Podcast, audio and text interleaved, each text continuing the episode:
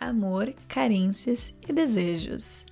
Esse tema vai dar bastante conteúdo, pois para quem é pisciana sentimental como eu, já deve ter aí uma bagagem de experiências nesse assunto.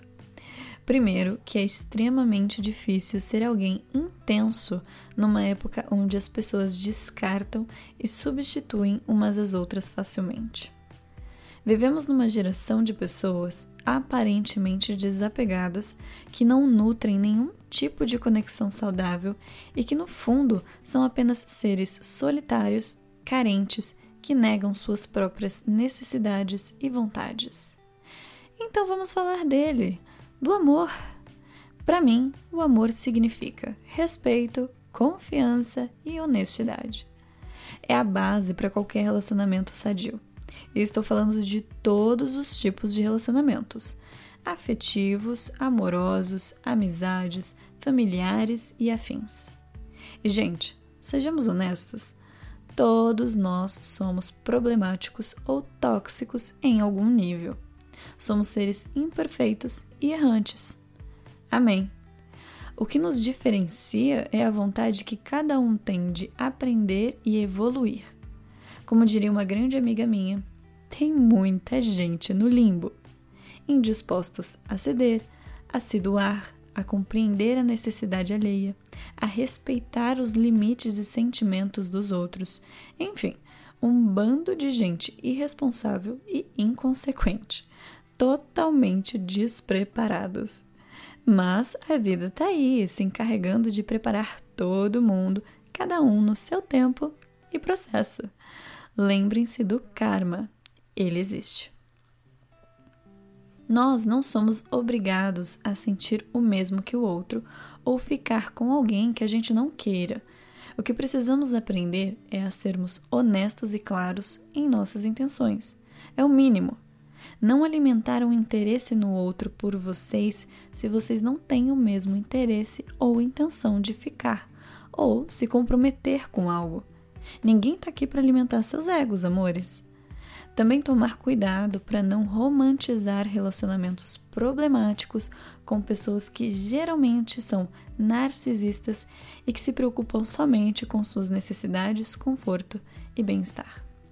Eu acho que todo mundo faz isso pelo menos uma vez na vida. Eu mesma já fiz várias.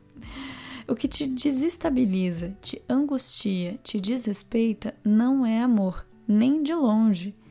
Isso, na verdade, é algo totalmente abusivo.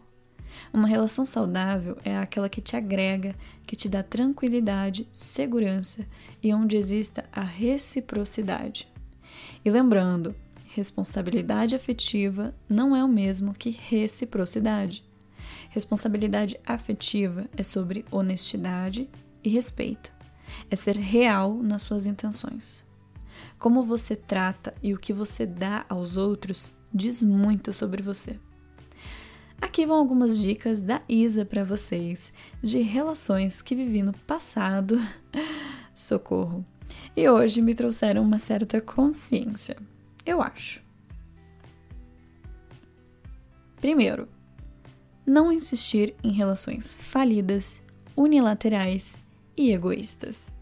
Precisamos entender o nosso valor e compreender que merecemos muito mais do que apenas migalhas de afeto, carinho e atenção. Na verdade, essas são coisas que não se exigem, elas devem ser dadas genuinamente.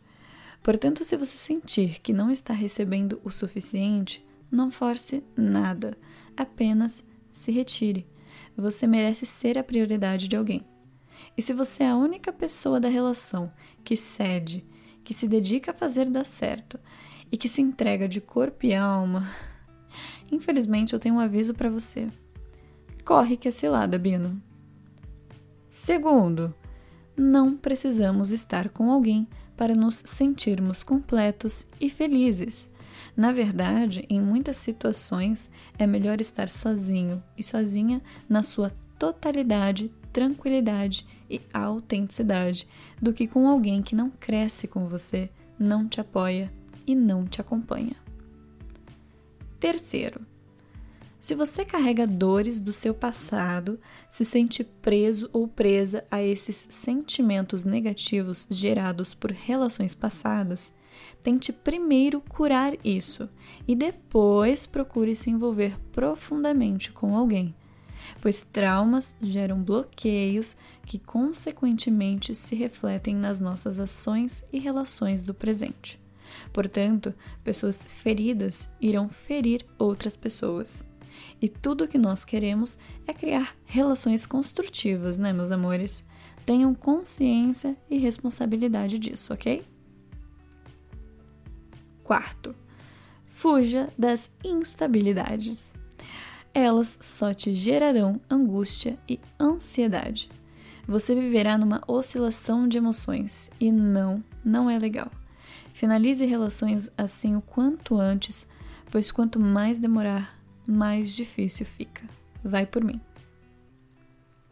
Quinto, não se diminua para caber no mundo ou na bolha de alguém. Não evite conflitos necessários por medo da perda ou do abandono. Quem gostar de você de verdade irá tentar ao máximo compreender seus sentimentos, necessidades e angústias. Estará ao seu lado para te apoiar e incentivar a crescer, e não para te magoar. Os afetos se mostram nos detalhes. Não aceite menos que isso. Sexto, trabalhe sua individualidade. Se sentir feliz apreciando a própria companhia vai te impedir de depender emocionalmente de outras pessoas para se sentir bem. Sétimo, último e não menos importante, não espere acontecer, faça acontecer. Enquanto a vida está passando, vocês estão aí perdendo tempo bobinhos, negando seus sentimentos, evitando seus desejos e vontades. Se joguem, se declarem, terminem, recomecem, se abram para as novidades. Enfim, existem mil e uma possibilidades.